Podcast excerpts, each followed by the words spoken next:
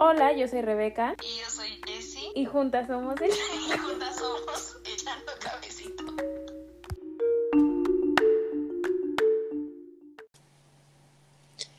No me queda... Ay. Hoy, hoy, hoy Rebe nos va a cantar. Es que estaba, estaba entrando a, a mi Spotify para poner la, como la canción o lo, de lo que quiero decir como algo y me sale que, que como que está en como top Selena Sí, por su sí serie. por, por la serie, sí. Yo ya me la eché. No lo he visto. ¿Cómo estás, amiga? Bien, amiga, ¿cuánto tiempo sin vernos? Ya sé, no manches, ni hab- ya tenía como tiempecito que no hablábamos. y, y, nuestro celular con cara de, güey, si hablan diario. Sí, o sea, mi conversación de WhatsApp, la que estás de arribita eres tú y luego mi mamá. Yo también. Este, bueno, hoy amigos, feliz Navidad primero, porque ya pasó la Navidad, ¿no? Ya pasó la Sí, Navidad. hoy es año nuevo. Bueno, Nochevieja, año nuevo. Pues ya es el veintitantos, ¿no? Después de la Navidad. Y este, y hoy vamos a hablar de qué es la Navidad para. No es cierto, o sea, Hoy es primero de enero. sí es cierto, estoy perdida. Feliz vein- 2021. Se nos fue el año Pero- encerradas. Encerradas. Quedamos encerradas. Cuando todavía creíamos que la cuarentena iba a durar 40 días. Y ya, fíjate, ya vamos a llegar al mes donde nos dijeron, métanse a su casa, perros. Sí, cañón. Está bien duro. Pinche, Pero bueno, pinche López Gatel. a mí me gustaba un montón. Con que todo que le dediqué cuatro meses de mi vida a admirar su carita. Ay, a mí me daba mucha risa como decía, a ver, que el COVID solo se contagia. ¿Cómo se contagia el COVID? Achú. Bueno, a ver, dinos algo. Ya dije algo. Ah, bueno, ya. o sea, Tú preparaste una introducción. yo preparé una Me dijiste que introducción te inspiraste en un momento crucial en tu vida. en el baño. Este, ok. Yo le dije a Jessica de, vamos a hacer el último capítulo del año, que seguramente que va a salir ya en el 2021. Año, por favor, 2021, no nos decepciones, tenemos muchas expectativas de ti. Este, y le dije como de, ¿sabes qué? Vamos a decir que vamos a hablar de, de lo que nos salvó en el año. O sea, no vamos a hacer como el choro de, ay, este año estuvo bien duro porque pasó esto. Todos sabemos. Sí, no, no vamos a hacer el recuento o sea, del absolutamente, sí, justo eso, no vamos a hacer el recuento del daño, porque absolutamente todos saben qué pasó este año, ¿no? O sea, todos, lo que no pasó, lo que creciste, bla, bla. Entonces le dije, como, vamos a hablar de lo que nos salvó este año, como la crisis, porque a nosotros como que no nos dio tanto la crisis de la cuarentena como en los primeros meses, ¿no? Estábamos como súper bien, porque iniciamos con el podcast, teníamos un chorro de ideas, leí Con la vida fit, ¿te acuerdas? le la vida fit. Uh, qué tiempos, o sea, la vida fit, todo eso, ¿no? Pero como conforme fueron pasando los meses, como que todo se nos fue decayendo y dijimos, de- y ya. Entonces, como que llegó un punto en la cuarentena en que nos salvaron como ciertas cosas. Entonces, pues una de las cosas que nos salvó muy chido fue Ana, nuestra amiga Ana, que un día nos dijo, Salud. saludos Ana, que nos dijo como tienen que escuchar, este, a mí me mandó como, tienes que escuchar este podcast que es que es este episodio de un podcast donde hablaban de las ventas de los pies en in- internet. Y yo se lo pasé a Jessie y nos volvimos súper mega ultra fans. Ay, amigo, Jessie creo que quiere Jessie. Jessie quiere decir algo, pero se trabó. Cierto, perdón. Es que es cierto, no me acordaba que ese fue el primer capítulo que escuchamos de ellas. Es muy cierto. Fue el primero. Fue el episodio con el que conocimos a estas mujeres que somos sus fans, las adoramos, las queremos conocer un día, queremos viajar a Mérida solo para conocerlas.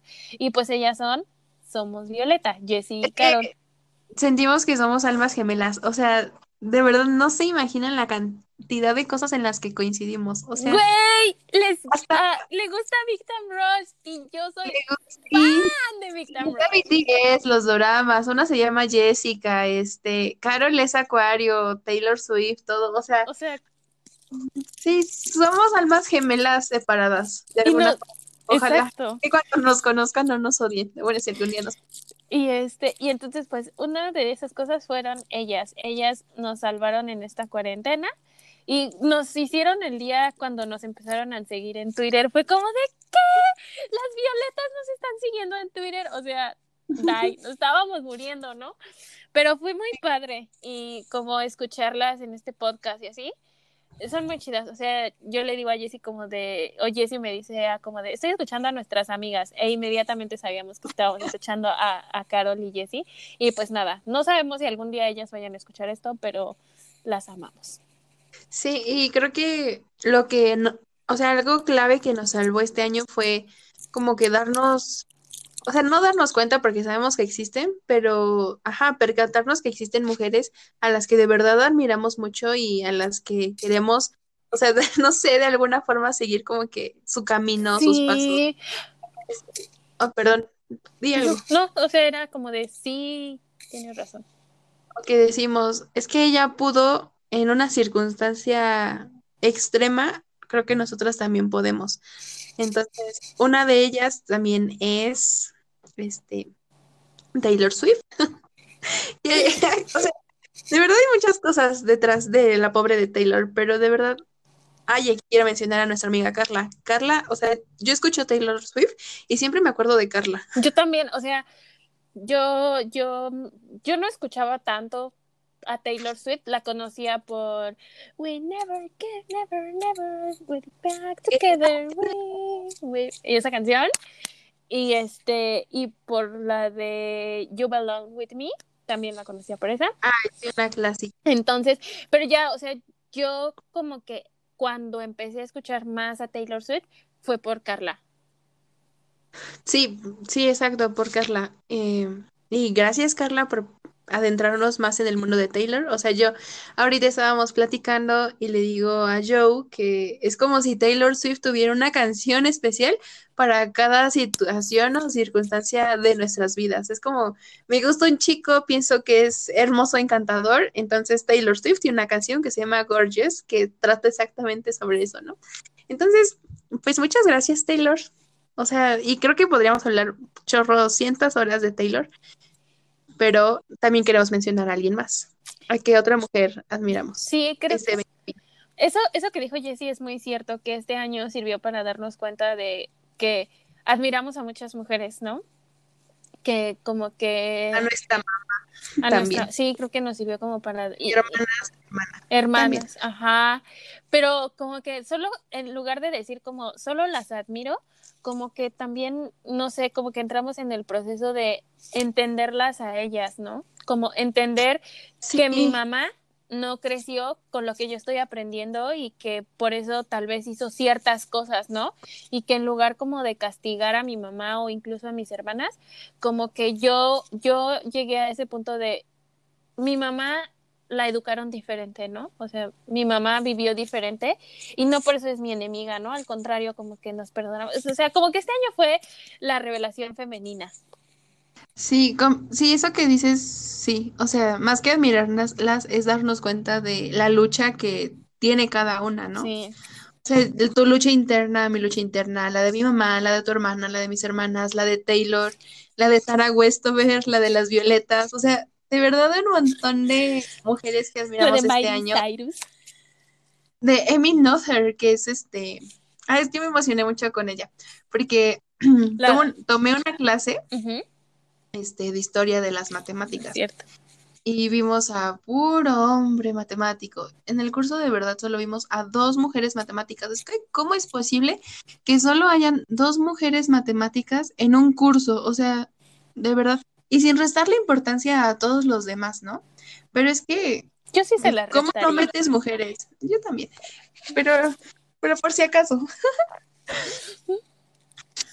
Pero bueno, yo también aprendí a admirarla a ella. Y así. Ah, también nos gustó mucho la historia de Tara Westover, que si recordarán, pues leímos su libro, Una educación, lo leímos con Cinti, con Cintia Cejudo. Ay, dije su apellido. Bueno, con Cinti, lo vamos a cortar. Con Cinti, con Cindy lo, le- leímos el libro, platicamos y estuvo muy padre, ¿no? Como también darnos cuenta. Creo que lo que yo más admiré a Tara y con lo que más lloré y sufrí y me frustré fue con que ella llegó a Oxford. Y de verdad que yo me vi, o sea, mientras yo leía a Tara, yo dije, yo quiero ser así. Yo quiero estar un día, yo sé, güey, yo sí, o sea, yo sí quisiera pisar, y si no es Oxford, güey, Harvard o Cambridge, pero La UNAM. la, la UNAM, ahí en Tlatelolco, pero como, como esta sensación de lo hice, ¿sabes? Y como de estudiar, porque como que este año también me di cuenta que una de mis pasiones es eso, aprender, o sea, como aprender, aprender, aprender, y, y creo que cuando Jessie y yo no nos hablábamos era porque o yo estaba dando una clase o estaba tomando una clase o Jessie estaba haciendo tareas y estaba en una clase o cualquier cosa, ¿no? O viendo The Crown, pero O viendo este, The Crown. pero eso. Y ah, yo quiero hablar de alguien que me di cuenta que, wow, Rosario Castellanos. También ella. Pero espérame, espérame. Antes de que empieces, Ah, también vale. quiero decir algo de Tara. Es que a mí, de verdad, Tara también me impresionó. O sea, y más como, spoiler alert, como al final del, de- como al final del libro rompe con su familia para poder de verdad ser libre y feliz. O sea, y, y es que ella lo tuvo muy difícil y nosotras lo tenemos de alguna forma fácil. Y ella de verdad es increíble. Yo, o sea, el, el creo que, ay, qué fe- es el uno, es el mejor libro que leí en el año, la verdad. Sí, creo que lo que dijiste, eso de romper con la familia, es bien cierto porque, güey, es un proceso bien cañón como decir, lo que mi familia me da, lo que, o sea, sí es como que no te, no como que te, no te llene, sino como no va contigo, ¿no? O sea, como, no sé cómo explicarlo y entonces como que eso Sí. que hizo Tara como decir, si eres mi, o sea, y se lo dijo, ¿no? Le dijo como, eres mi papá, eres mi mamá y siempre lo vas a hacer, pero yo decido que lo que yo quiero hacer y lo que quiero dedicarme es esto, es seguir estudiando y quedarme aquí en Oxford. Y es como ese proceso de decirle a papá o a mamá o hermanos como de, güey, lo que tú haces me está haciendo daño, no está bien. Es como algo bien admirable. Sí, es súper admirable porque yo ni siquiera me imagino, o sea, una vida sin mi familia, entonces, wow, Tara, o sea, aplausos para ti, todo, toda la gloria eterna para ti, Tara. Amén. Ahora, háblanos de Rosario Castellanos. Pues yo, wow, o sea, yo puedo decir, es mexicana, como ustedes saben, y yo le, le estaba leyendo álbum de familia y wow, está como sus, las crónicas que, que narra y así, es como de, no manches, qué cañón, pero vi su película, Los Adioses, y, y me rompió esa película. Creo que se ha vuelto de mis favoritas después de 10 cosas que odio de ti. Ah, eso también es Me encanta 10 cosas, me encanta esa película, la amo. Pero lo que pasó conmigo y Rosario Castellanos fue que, bueno, como que últimamente me he planteado mucho la pregunta de, ¿quiero ser mamá? O sea, quiero ser mamá, quiero tener hijos. Y, y recuerdo que ahorita, al menos lo que pasa en mí es que como que mi futuro y mi preparación profesional se ha vuelto como el centro del universo, ¿sabes? Todo, todo es eso. Y hay una parte en la película donde Rosario Castellanos nos habla y dice, y le dice a su- al que en ese entonces era su novio, ¿no? Si nos vamos a dedicar a escribir, vamos a tener que sacrificar muchas cosas. Y una de ellas era, yo creo que era el, el ser mamá, ¿sabes? Porque ella, ella, su pasión era escribir, era publicar, hasta que eh, decide ser mamá y tiene un hijo, después de varios, de, de que tuvo abortos, tiene un hijo y ahí se topa con la realidad machista mexicana, ¿sabes? Como esta onda de que su esposo decide sobre ella y le dice como de, ya no vas a ir a dar clases, que era su pasión, ya no vas a trabajar porque te tienes que dedicar a los hijos.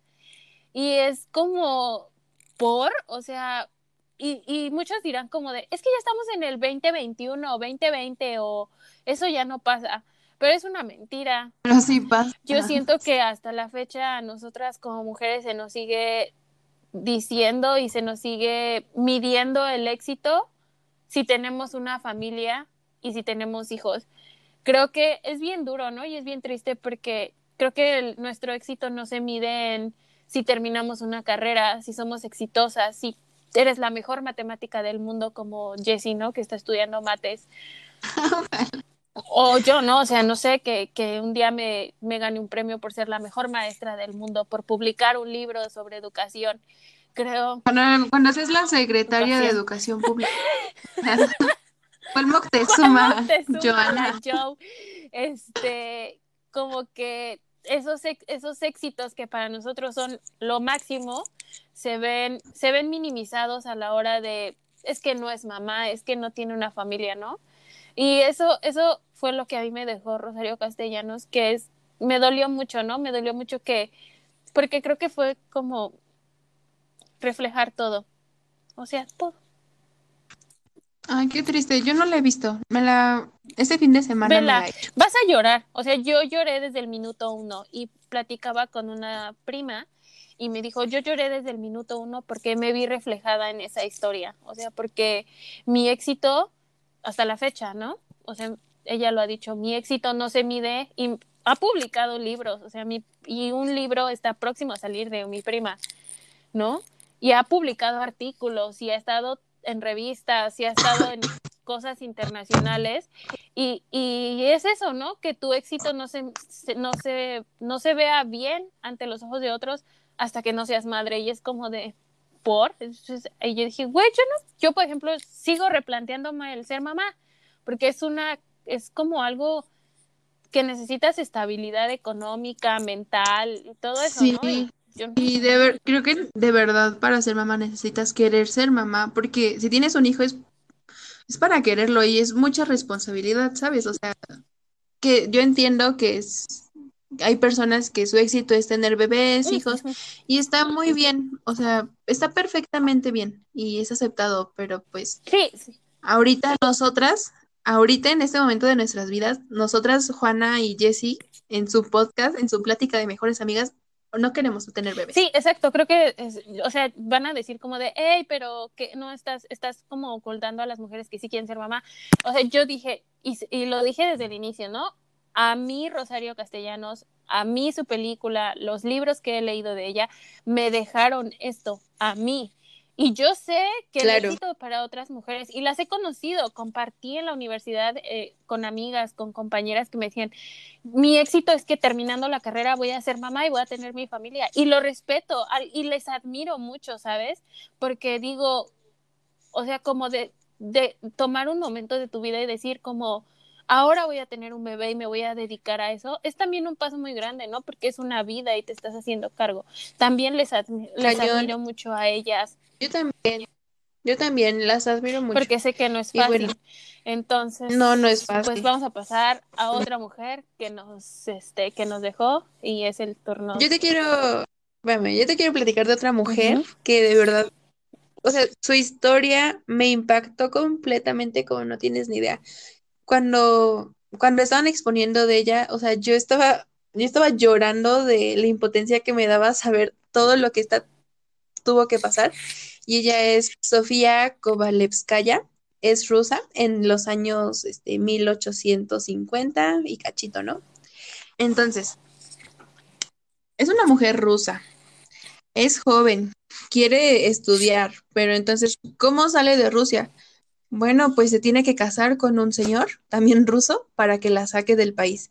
Y que, que se case, que no se case, pero el problema es que ella era abiertamente lesbiana. Bueno, tal vez no abiertamente, pero ella sabía que era lesbiana. Entonces, imagínate, o sea, yo, no es mi lucha y tal vez no me toca hablar de esto, pero, o sea, yo no me imagino el terror y la incomodidad que debe de hacer para una persona a la que no le gustan los, los hombres, tener que casarte con uno solo para poder huir de tu país. Y luego ya, ya huyendo, tener que tener una hija o hijos para poder, este, ¿cómo se dice? Validar tu matrimonio. Y entonces está, está, está muy feo, está muy triste, pero sin embargo ella hizo demasiadas cosas y dio di- demasiados aportes en las matemáticas. Y sin embargo no, no se le conoce. O sea, no sé, en mi, en, en el mundo cuando hablan de científicos, ¿tú en quién piensas? ¿En Newton o en Stephen Hawking o en whatever otro?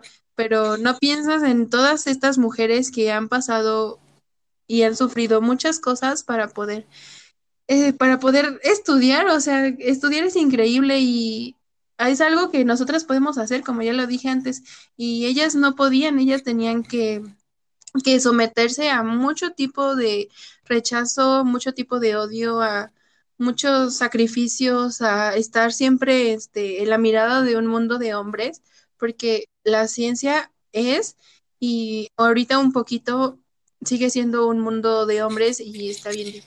Entonces, pues yo también admiro, admiro mucho a Sofía, a Amy Noether y a todas a las que no, no, no conocemos, no nombramos.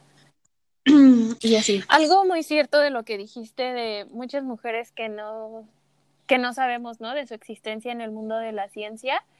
Ah, yo una vez leí, y que es totalmente cierto, ¿no? Que decían, una vez leí una frase que decía, detrás de un, de un científico exitoso está una mujer inteligente. Porque lo que pasaba antes era que la mujer era quien hacía los estudios y todo, y como en ese entonces ellas no podían ir a la universidad, no se les podía reconocer, no se les podía publicar, entonces su esposo, su pareja, se adueñaba de ese trabajo y él era reconocido, ¿no? Entonces yo lo, Como a Marie Curie, ¿no? Tú y yo leímos La la, ridícula ¿cómo? idea la de ridícula no- idea de no volver a verte, de Rosa Montero. También admiramos a Rosa Montero. y, Y ajá, es cierto, y eso pasó con Marie Curie, ¿no? Que ella una vez va a recibir un premio y nombran El premio Nobel de la y era física. para Y- ella, o sea, para ella. Y nombran a su esposo, a Pierre Curie, Y y dicen, dicen, el premio es Pierre para Curie, Pierre Curie su y su esposa. Cuando, güey, Uy, o sea, no. cuando en realidad la que hizo todo fue Marie Curie, ¿no? Entonces yo creo totalmente en esa frase que dice, detrás de un científico exitoso hay una mujer inteligente, porque, y, y estoy segura Sí. que hasta la fecha seguro sigue pasando, que ah, habrá Sí. miles de hombres exitosos cuando, pero detrás de ellos hay una mujer doblemente inteligente y doblemente exitosa, porque, y sé de muchas historias de mujeres que, ah, que llegan y conocen a alguien y se casan y todo, y como que dicen, ok, que él vaya y haga el posgrado, que él vaya y haga la maestría, que él vaya y haga el trabajo, y yo me espero porque tal vez tenemos hijos, no sé, ¿no? Pero, y ellos triunfan, ¿no? Pero yo estoy segura que al final de en esa relación, el la triunfar es la mujer, pues sigue siendo la mujer, o sea, siempre, siempre. Sí, y en este, en este, lo que dices yo lo entiendo como que una lucha de roles, ¿no? Y me recuerda mucho a The Crown. Y, Ta, ta, ta, y hay mucho, hay mucho que hablar de The Crown. punto de este podcast, The Crown. Y dijimos, queremos hablar de The Crown. Y vamos a hablar de The Crown porque es, miren, o sea, si Isabel hizo o no cosas incorrectas, ni siquiera me interesa porque todavía no llegó a esa parte de la historia. Yo voy Hoy hasta donde, iniciando la temporada 3. no, yo voy hasta donde amo a Lilibet y odio a Philip. Yo estoy en esa temporada. ¿sabes? Pinche Felipe, o sea, es que ustedes no saben el odio que yo le tengo a Felipe, o sea, Yo de verdad. también, o sea, a mí la parte que más, mira, a mí, yo sé, yo, a mí The Crown como que me, me, me conflictuó cañón, o sea, muy, muy cañón. Muchas escenas, tuve muchos sentimientos encontrados, pensamientos encontrados, me conflictuó, pero pinche Philip, donde sea que estés, Philip, de Duque de Edimburgo, Sigue me vi- cagas. Espérame, a mí me están llamando. Ok, pa- sí, Pausa, porque es mi revisión. lo corto. Volvimos. Volvimos para hablar de The Crown. Tuvimos una pequeña falla técnica porque, ay amigos, es que les vamos a contar la verdad. No es cierto, no hay ninguna verdad. Tuvimos una falla técnica y ya estamos aquí de vuelta. Este, a ver, ¿en qué nos habíamos Estábamos muy, quedado? encam- estábamos muy encaminadas, estábamos muy Sí, emocionadas. estábamos, sí, pero aquí, ahorita, se nos regresa la emoción. A ver, ya hablamos de Rosario Castellanos, de las violetas, las matemáticas, la ciencia. ¿Qué estábamos, amiga? Ya hablamos un montón, pero estamos este, hablando de The Crown. Ah, sí, Y de, es que tú mencionaste esta lucha de roles, ¿sabes? Como de una pareja, como quién tiene el poder y todo eso. Y entonces yo te dije, esto me recuerda al a una serie que estamos viendo que se llama The Crown, que es la historia de la reina Isabel. Yo antes no, no, no sé qué haya hecho la señora, yo apenas voy en la temporada 3. Donde así yo la amo, la respeto. Sí, donde es mi reina inglesa. ¿Cómo le dicen? Your Highness Majesty. Su, la, rea- la realeza, pues. La majestad, su majestad. Su bueno, majestad, whatever. Este, Entonces- ¿Qué quieres decir de, de Crown? whatever. Ah, ok. Este, aquí, aquí hay mucho de qué hablar. Tenemos, ubíquense en, en como en qué año, como a principios del siglo XIX, ¿no? Ujú. Que Pex con que ya vivió mucho tiempo. Este, Se bebe la placenta de los humanos, dicen. manches. Y este, ella, este, su papá, el rey, se muere. Entonces ella, a muy temprana edad, este, tiene que asumir su rol como reina. Yo quiero aclarar que esto es algo que a ella se le impone. Ella ni siquiera tiene la oportunidad de decir, este, ¿quieres o no? No, es algo que ella desde que es chiquita sabe que tiene que hacer cuando su papá se muera. Entonces, este, ella ya está casada con un tipo al que yo odio mucho, que es Philip, duque de Edimburgo. Ah, Es que es odioso el tipo, o sea, es que no Philip. saben, no saben cuánto odio le tengo. Me caga el güey. Tú dime por qué te caga y yo te digo por qué me caga. Pues por pendejo, como todos los hombres. No, este, ok, yo cuando empecé a ver la serie, yo, yo la empecé a ver por, voy a nombrar otra vez a las violetas, yo la vi por ellas porque publicaban y hablaban un buen de ella, dije, la tengo que ver, y la empecé a ver y le dije a Jessie, güey, la tienes que ver porque está picadísima, y a mí me causó como muchos pensamientos encontrados cuando justo un capítulo, no recuerdo qué capítulo es, no me recuerdo, pero es cuando van a coronar a cono, coro, Coronar. amigo, se me olvidó en español, cor- Coronar a- van a coronar a, a la reina, me güey, me gusta más llamarle Lilibet, no sé por qué, suena como súper bonito, bueno, a la reina la van a coronar y se supone que una vez que la coronan, todos se tienen que arrodillar ante ella. ¿Están Sí, de acuerdo? Y entonces aquí aparece. es la- Exacto.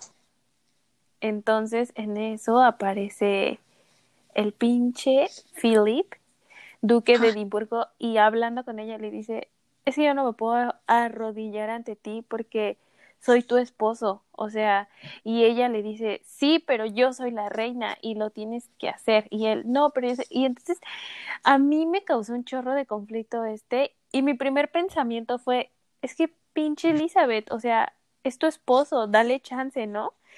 Y después cuando conforme van pasando el capítulo y ella dice, ante todo, o sea, ante cualquier cosa, yo soy la reina. O sea, pase lo que pase, yo soy la reina, ese es mi lugar, ese es lo que yo quiero y me gusta, ¿no? Y yo dije, o sea, sí, güey, y ahí me cayó el 20 y dije, tiene razón, o sea, es la reina y todos se tienen que arrodillar ante ella. Y ahí dije, pinche Philip, su masculinidad frágil, que no le permite que todo el mundo vea que su esposa es mejor sí. que él, ¿no? Y Y, le duele eso y no se quiere arrodillar. Y yo dije, y, y ahí fue cuando cambié mi pensamiento y dije, ni madres, o sea, ¿cuántos miles, millones de años hemos vivido sometidas?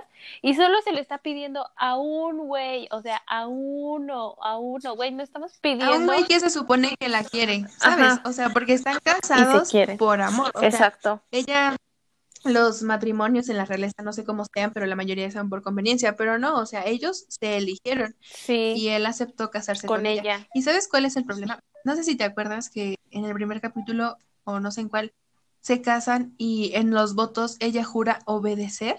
O sea, siento que también eso está cañón. O sea, es que, y todos, el primer ministro y su papá dijeron, es que nosotros le dijimos que no puede decir eso porque ella en algún momento va a ser la reina y no va a obedecer a su marido. Él, la- o sea, va a estar por encima de Philip, Exacto. como sea Entonces, que sea. Entonces ahí fue cuando ese, bueno, a mí me causó conflicto eso. Para empezar, con el pinche Philip y mi molestia, esa fue la número uno, ¿no? Que no se quería arrodillar.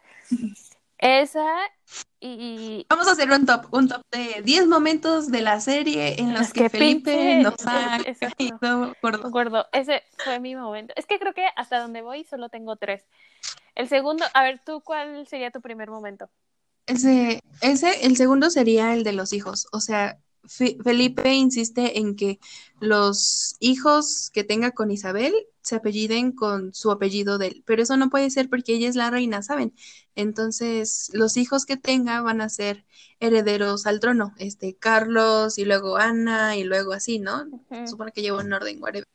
Entonces, no se pueden apellidar como el señor, o sea, nada más porque el señor quiere, se tienen que apellidar como la reina. Y entonces, otra vez, otra vez más en que Felipe, este, saca a relucir su masculinidad Frágil. frágil, ¿no? Es como, este, entonces, no quiero que se apelliden como mi esposa, porque entonces yo valgo menos. Este, voy a ser el único hombre de todo, de toda Inglaterra que, en- que sus hijos no lleven mi apellido y yo soy menos que ella y todo. O sea, es como, o sea, es que esto es, al menos hasta la tercera temporada, que es en la que voy, este, es este constante, es esta constante lucha de quién tiene el poder y de Felipe sintiéndose menos y de Felipe criticando a la reina y de Felipe queriendo Queriendo. vengarse de alguna manera me de que ella tenga el poder. A mí, otro momento que me caga, que de verdad me dio mucha rabia porque dije, siento que aparte representa como todo lo que son los hombres, ¿sabes?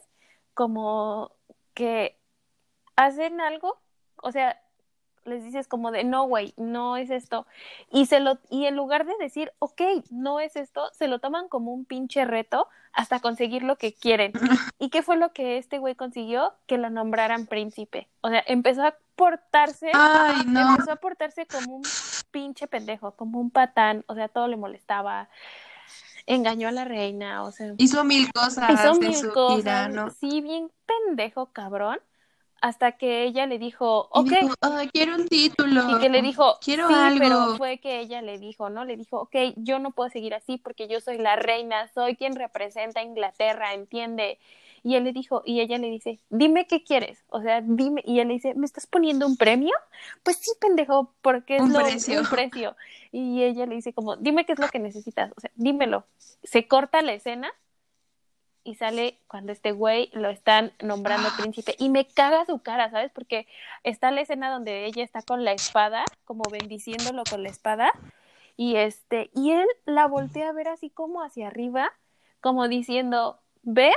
No era tan no era tan difícil." salí con la Sí, Y mía. ese fue el momento que me cagó y Ah. dije, "Pinche Philip, me Sí, caga." a mí también.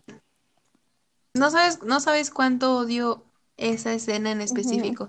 Pero fíjate que es muy impactante porque ya ves que a Isabel la Corona le dicen, este, larga vida a la reina. Entonces, pues es como que, según yo, según lo que sé de The Crown, es como el protocolo. Entonces, coronan a Philip y nadie, absolutamente nadie en la sala le dice, viva, larga vida al príncipe Philip. Todos se quedan Sí. mudos de lo impactante que fue que Isabel se diera este un poquito ante él, o sea, Sí, y y también sabes la mejor escena. Justo parte de esto creo que su mamá de, de Elizabeth lo dice, ¿no? Y le dice a él, le dice, tienes, ella te está dando todo lo que necesitas, te está dando todo, Sí, porque nunca nadie había tenido como rey o como, como, como, como, pareja. como rey consorte, como pareja de la de, reina o del de rey. la reina o del rey, tanta libertad como la que tienes tú. Y eso me recuerda a una frase que sí. ella le dice, ¿no? Y que lo voltea a ver, creo que de las partes en que su matrimonio pues ya está mal, ¿no? Y ella lo voltea a ver, Sí. güey, con una cara y con los ojos más tristes que se puedan imaginar y le dicen, y le dice, yo te voy a dar todo lo que tú quieras porque yo te amo, porque yo te elijo a ti. Y ella le, ella lo voltea a ver, güey, y le dice, ¿y tú? ¿Tú me amas? ¿Tú me eliges? Y el puto Philip se queda callado, se queda callado y no dice nada, güey. O sea, y ella, o sea, ella como dice, o sea, se va, o sea, se sale como de la oficina y es como de, me arranco los pelos del coraje. Sí, sí, me da mucha tristeza. Y ¿sabes qué es lo peor de todo? Es que ella no puede elegir separarse de él porque es la reina y el papel que está interpretando no puede tener fallas. O sea, ahí el matrimonio ya es este legal y todo lo que quieras, pero no para ella. O sea, la solución, esa, dicen una escena que la solución que tienen las demás parejas para nosotros no lo es, porque yo soy la reina y ya, o sea, ya te elegí y pues ya, ya me chingué para toda la Y, vida. y creo que, o sea, mucha gente diría como de, no, qué egoísta, es que sí fue un egoísta porque ante, antepuso No. sus obligaciones antes que su matrimonio. Güey, o sea, es como de, please. Ok, y si los papeles estuvieran invertidos, si el pinche Philip fuera el rey y ella la reina, todos dirían como de, no, es que es un hombre que Es un respeta. buen A la rey. verga, o sea, Sí. Elizabeth, mi queen, me arrodillo ante usted, su majestad, porque es una chingona e hizo lo que tenía que hacer. Eso, es que es justo eso, ella hace lo que y tiene que hacer y luego no sé si hermana, ¿no? Se lo dijo a su hermana, le dijo, Sí. antes que ser hermana, soy la reina. Y, y nada, yo soy tu reina, sí. soy- ¿Sabes qué? Hoy estuve analizando muchas cosas, pero entonces no sé si has visto que a ella la juzgan de fría, de... Pues sí, o sea, de ser una persona muy, muy, resting muy... face. porque por su resting beach face, que tú y yo coincidimos en eso, pero aquí el punto es que ella no, ella no puede como que, o sea, si a ella un día se le ocurre llorar, no puede llorar porque ¿quién va a confiar en una reina que llora? O sea, ¿cómo vas a resolver asuntos graves cuando sabes? Entonces, es lo que normalmente pasa en la vida, como que una mujer que llora o que grita o que expresa, siente fuertemente, se le tacha de histérica, de loca, de, de muchas cosas. O sea, y te le echan toda la culpa de, ay, es que es mujer.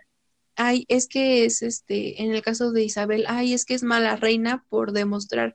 Al mismo tiempo, la critican por, o sea, es, es que como, Es como nunca ¿qué les quieren? vas a dar gusto, ¿no? Pero yo siento que, o sea, la verdad yo sí, yo sí creo, ¿no? Que es una vida difícil, ¿no? Como, como tal.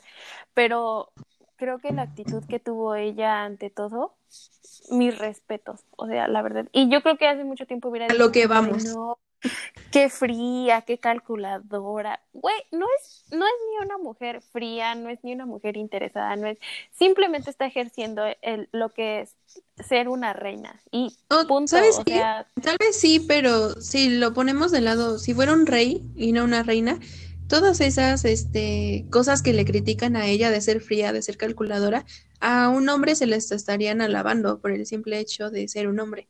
Sí, ella le dirían como de, ay, es súper exitoso, o Sí. incluso, ¿no? Incluso si no le diera lugar a su esposa, es como de, es que primero están sus obligaciones. Pero en su caso, o sea, pues primero también están sus obligaciones, el de ser reina, y su familia pasa a segundo término, y el pendejo de Philip pasa como a cuarto. Pinche Felipe. Ay, luego hay un capítulo súper innecesario, a mi pu- punto de vista, en el que todo el capítulo hablan de los issues de Felipe. Es que Felipe tiene unos issues terribles, o sea, de verdad, no, no se casen con alguien con tantos issues, o sea, Yo no había, yo vi tu tweet que publicaste, como, como por qué los productores pusieron un capítulo hablando de los issues de Felipe. Y yo dije, ¿de qué está hablando? Ah. Pasaron cinco minutos y yo entré al capítulo, ¿no? Y vi todo el capítulo. Y, y, y yo dije, este capítulo sí es necesario. Sí, sí es necesario por la crianza de Carlos, ¿no? Y todo el drama de Diana que vamos a ver en la cuarta temporada. Y para comprender como que el carácter de. Felipe y todo. Pero es que yo no quiero saber nada Pero de la vida escucha, de Felipe. Yo dije, este capítulo es necesario para aprender y ver lo que no tienes que hacer, o sea, lo que no tienes que hacer con tus hijos, ¿sabes? Sí, O sea, como todo esa pendejada que hizo de mandar a su hijo a la misma escuela y hacerlo pasar porque lo que, por lo que él pasó estuvo mal. Y, y yo cuando lo vi dije, güey, no lo tenía que haber hecho. Si él sufrió, si la pasó de la verga en ese pinche colegio, no tenía por qué haber mandado a su hijo, ¿no? Porque, güey, o sea, tu hijo la está pasando de la verga como tú y tú sabes lo que exact- vive. Entonces, exactamente. Es que, es que eso, yo por eso lo veo necesario, porque dije, sus pinches issues, y es lo que pasa, ¿no? Que tienen, tiene issues como papá, se los pasa al hijo, y luego el hijo al hijo al hijo, y se van reproduciendo. Entonces yo dije, güey, súper necesario el capítulo para que vean y digan, güey, si eso hizo mi papá conmigo, no lo tengo que hacer yo. Pues sí, pero tampoco, o sea, tampoco se trata de sufrir. O sea, yo Dice- sufrí mucho dice viendo la- el dice- capítulo. Dice Jessie, nada más me hubieran puesto 10 minutos. O sea, yo la verdad, o sea, sí me, sí, yo lo vi y dije, como parte de la serie no tomé en cuenta y dije, está, está bien, está, tal vez es como parte de la serie saber qué hay detrás de la vida de Philip, pero sí fue así como de, Es que luego, Philip, aún sea, así, aún así lo sigo, ni siquiera sentí lástima por él, o sea, dije como de, güey, la seguiste cagando porque es que exacto, lo pudiste haberlo hecho bien con tu hijo y la cagaste. es que exacto, es que es- precisamente ponen ese tipo de capítulos para que tú sientas compasión por el villano. O sea, y luego en ese capítulo, Isabel ya no quiere mandar a su hijo a esa pinche escuela porque dice, es que él va a ser el rey, o sea, no puede crecer con issues. O sea, ¿te imaginas un rey con issues? O sea, nos lleva la vida a la basura. Y él le dice, no, pues es que si tú quieres seguir casada conmigo, yo tengo que tomar las decisiones sobre la educación de Carlos. Y es como, o sí, sea, porque le dice, les- ¿por qué? Porque es mi hijo y mi hijo pasa de mí y yo, ay, como de no mames, hasta, o sea, su pinche, hasta en eso su masculinidad les afecta, les No, duele. hay otra, hay otra en la que dice, es que un niño de ocho años es más importante que yo Antes que yo, antes de ajá. la coronación y es ella así de, por supuesto, él es el príncipe heredero. O sea, que no ha heredado ni madres, pero Es que, es que ese es el punto, ¿no? O sea, como que, no sé, como, como esta onda de por qué siempre las mujeres, por qué cuando a- como mujeres se nos da un espacio importante que lleva carga tanto social, económica, y, güey, esta pinche carga que lleva de, de un país, ¿no? que ella no Porque- pidió. Ella no ella- lo pidió, ¿sabes? Y aunque, güey, y aunque lo haya pedido, como por qué los hombres tienen que seguir queriendo ser protagonistas de todo. Güey, era su pinche coronación, era su reinado. Ella podía hacer lo que sea, o sea, y eso me molesta y está, o sea, güey, ¿en qué siglo pasó eso? O sea, ¿ya cuántos siglos pasaron, güey? Ni siquiera pasaron uno. tres años, güey, no siglos, o sea, siglos, y los hombres siguen sin entender que las mujeres tenemos derecho a tener nuestros espacios públicos y privados y mandar sobre ellos, y sin necesidad de que ellos sigan siendo sus pinches este protagonistas, pero no, siempre quieren ser los protagonistas de Siguen todo. colándose a las marchas, siguen colándose en cualquier discusión que se tiene sobre el feminismo, siguen Siguen opinando diciendo- sobre el aborto. siguen diciendo que son que los hombres pueden ser feministas y es Ay, date un tiro, por favor, muérete, porque es, es terrible, ¿no? O sea, es terrible. Pero pues, a ver, creo, ah, y yo ya no puedo decir más cosas de las que odio de Philip, porque Ah, yo sí. justo en la temporada 3. Y yo no quiero que me, o sea, yo sé que no podría haber spoilers, pero yo sí quiero seguir viendo la historia, entonces hasta aquí le vamos a parar con The Crown. O, bueno, no sé, yo sí quiero decir Sí. algo más. Sí, no, o sea, aquí somos Team Isabel. Aquí, Sí, en esta casa odiamos a Felipe y no nos importa que haya sufrido, o sea, si ya sufrió, ¿para qué sigue cometiendo los mismos errores? O sea, Exacto. Mira, tu pasado no justifica tus malas acciones. O sea, es eso. Exacto. Sí, Es, es bien cabrón. Lo odio mucho, la verdad. yo también, güey. Pero, La hizo pues, sufrir mucho. Y admiro a Isabel, a la de la serie, no sé si la de la vida real sea mala o buena, Pero hasta donde Sí. vamos, yo la amo. pero hasta donde vamos yo la admiro. O sea, no es fácil, la verdad. Y pues eso, Y pues eso, a ver. ¿quieres añadir a otra Eh, mujer? La es que hay Taylor. La Taylor, ya, ya hablamos de la Taylor. Pero querías decir de sus canciones, ¿no? Ya dije. Ah, o sea, solamente esa canción. Bueno, a mí la canción que me gusta mucho Ah, es la de August y ¿qué otra que Exile. traigo? Exile. Oh, no, la que me mata. La que me mata es la de This is me trying. Sí, lo- sí, es como es que un puñal en el corazón. hay muchas cosas. Eh, Es que de verdad podríamos hablar por horas de Taylor. O sea, es que como Taylor, ah, no sé si han visto Miss Americana en este en Netflix, es un documental de Taylor. Entonces ahí ella cuenta que ella construyó su vida antes del disco de Reputation en base a lo que las demás personas opinaban. O sea, Taylor no bailaba y se le exigía bailar como se le exige a las mujeres cantantes bailar este, en un escenario, dar un show. Ella no sabía, se esforzó y lo hizo. Y ahorita ya no lo sé. Entonces, ella salía con muchas personas en distintos tiempos y se le criticaba, ya ni siquiera se interesaban por ver sus logros este, musicales, sino por, ay, esta canción a quién se la escribiste, ay, ya estás saliendo con este, ay, es que eres Sí. aquí, es que eres allá. O sea, ¿en qué momento tu valor como mujer pasas a ser medido por la cantidad de hombres con los que sales o no? Si no supiera de eso. Está bien cañón.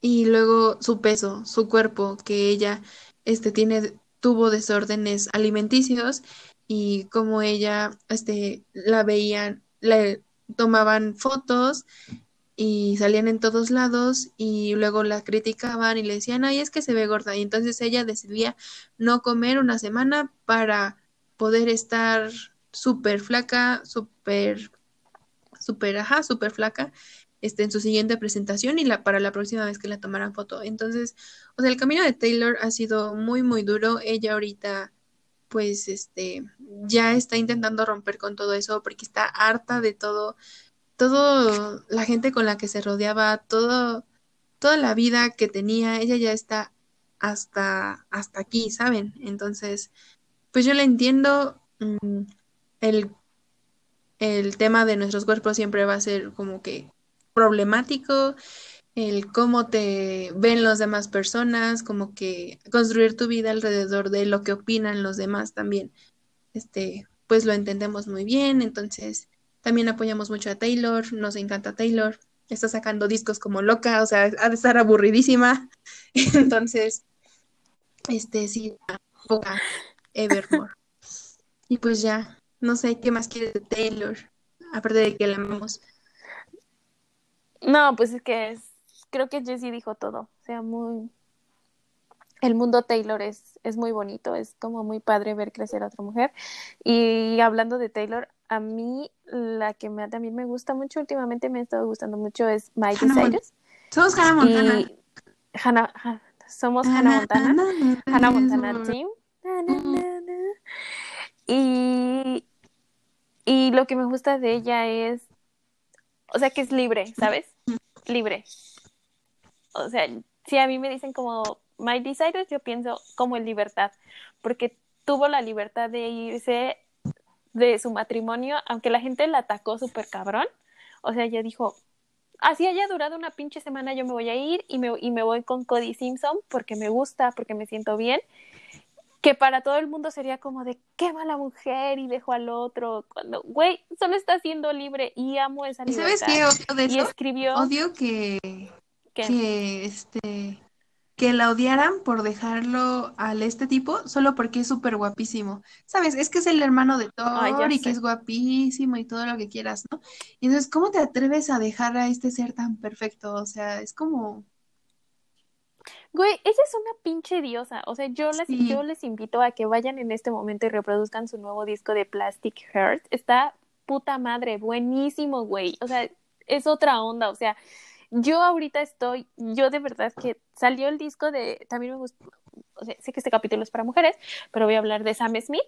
Me gustó, sacó el pinche disco apenas ah, de Love Goes. Está puta precioso y en- estoy entre un- con un ojo en Love Goes, con otro en Evermore. No, Mix, voy a cortar eso porque estamos hablando de mujeres. Pero, ¿sabes? O sea, él, lo que me gustó, no voy a hablar mucho de él, pero él, él apoya muchísimo a la comunidad Sam Smith es no binario. Ajá, y eso me gusta mucho, me gusta mucho Sam Smith.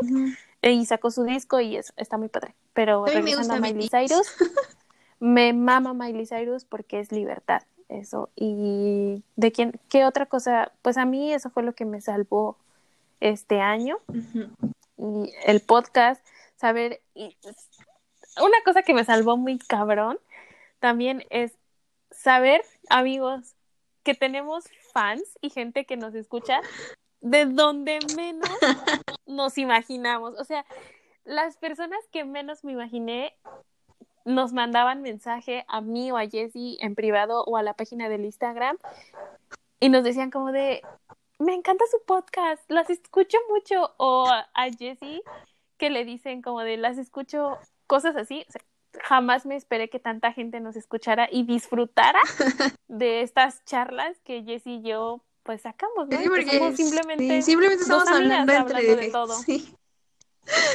Sí, está, está muy impactante. Creo que este año sí fue impactante. eh, en este lado, ¿no? O sea, cada quien su lucha, pero, pero sí. Sí, a mí, me, o sea, a mí me reconfortó saber que mínimo cada ocho días yo voy a hablar con mi mejor amiga, entonces estoy bien, Y que va a ser, va a ser de dominio público. que todos lo van a escuchar, que todos se van a Sí. enterar, que ya no vamos a tener secretos. Que ya no vamos a tener, que ya van a estar aquí publicadas. Sí, este, pues sí, creo que a mí me salvó eso, la música, las canciones, Nuestras las- amigas, nuestras amigas, Yair, Yair, este, Ana, Yair. Marianita, o sea, BTS, o sea, de verdad a mí BTS sí me salvó, cañón. BTS, BTS. BTS, este, a mí solo me gusta Dynamite, esa canción. Eh, nos salvaron las violetas, la familia y pues sí, eh, con eso nos quedamos este año y pues lo quisimos resumir en este. Y también creo que parte de a, este capítulo de resumirlo en admirar mujeres fue porque creo que eso fue lo que nos dejó este año, ¿no? Ajá, El sí. feminismo Saber apreciar la sororidad. lucha y la vida de otras mujeres. de mujeres. Ajá, entonces, pues si nos preguntan como, hey, ¿qué fue de tu año? Está en este capítulo y yo le agregaría el feminismo y la lucha constante de, La lucha constante. de tirar el No patriarcado. somos perfectas, que también podemos cometer errores, que nosotras sabemos muy bien lo que hacemos. Este, y que no creo que y algo que también aprendimos es que no necesitamos estar dando explicaciones de ni la lo que aprobación de, sucede. nadie, o sea, ni la aprobación ni de mujeres Mm, ni hombres, no. ¿no? Mientras- Mientras Jesse y yo sepamos qué es lo que pasa y que no estamos permitiendo ni solapando cosas, está creo que sí, ajá, creo que eso, eso ha sido una de las enseñanzas más importantes. Y ayer vi un tuit muy interesante, entonces dime tres cosas que te dejó, eh, que aprendiste este año. Ah, Perris, me copiaste el tweet. lo vi, yo también lo vi. Te, este, este, tres cosas. Y te voy a decir las que escribí en el, en el tweet. Ya me estoy metiendo aquí a- al Twitter. Y me encanta esa revista. ¿La sigues en tweet? ¿En. Twitter? Síguela, publican cosas buenísimas y luego publican libros, publican artículos, publican cosas muy chidas. Y dice, pues mis tres aprendizajes de que a mí me dejó este año fue responsabilidad afectiva, eh, que la productividad no es un requisito en mi vida diaria, priorizar mi salud mental. Y voy a agregar el último porque puse cuatro, que es todos somos diferentes y los problemas que yo tengo económicos, mentales, salud, fa- familiares, educativos, los problemas que son míos no son universales. Ah, muy bien. Ahora yo te voy a decir las mías. Este, me acuerdo muy bien, no lo voy a checar, pero me acuerdo muy bien. Las tres que yo puse fue que la que mi responsabilidad afectiva no me ata a alguien que me trata mal, que si hago ejercicio es por mí y para mí y no necesariamente y de ninguna manera para gustarle o volverle a gustar a alguien. Y que la representación de verdad importa y más en un país tan patriarcal y en un mundo patriarcal en, en Ay, sí. Sí. Ay, sí, muy, muy cierto. Un aplausito. Un aplausito para las dos. para eso último.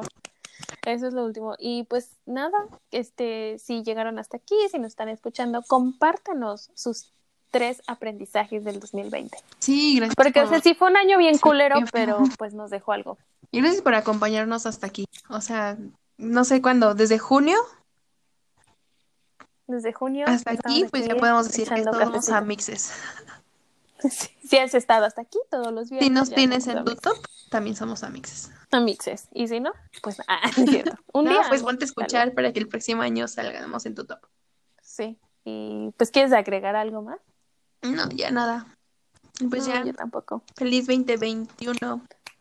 Feliz 2021 y vámonos amigos. Esperamos que este año sea bueno y nos espero esperamos, yo sí espero que nos sigan escuchando todos los viernes. Sí, yo también. Bye.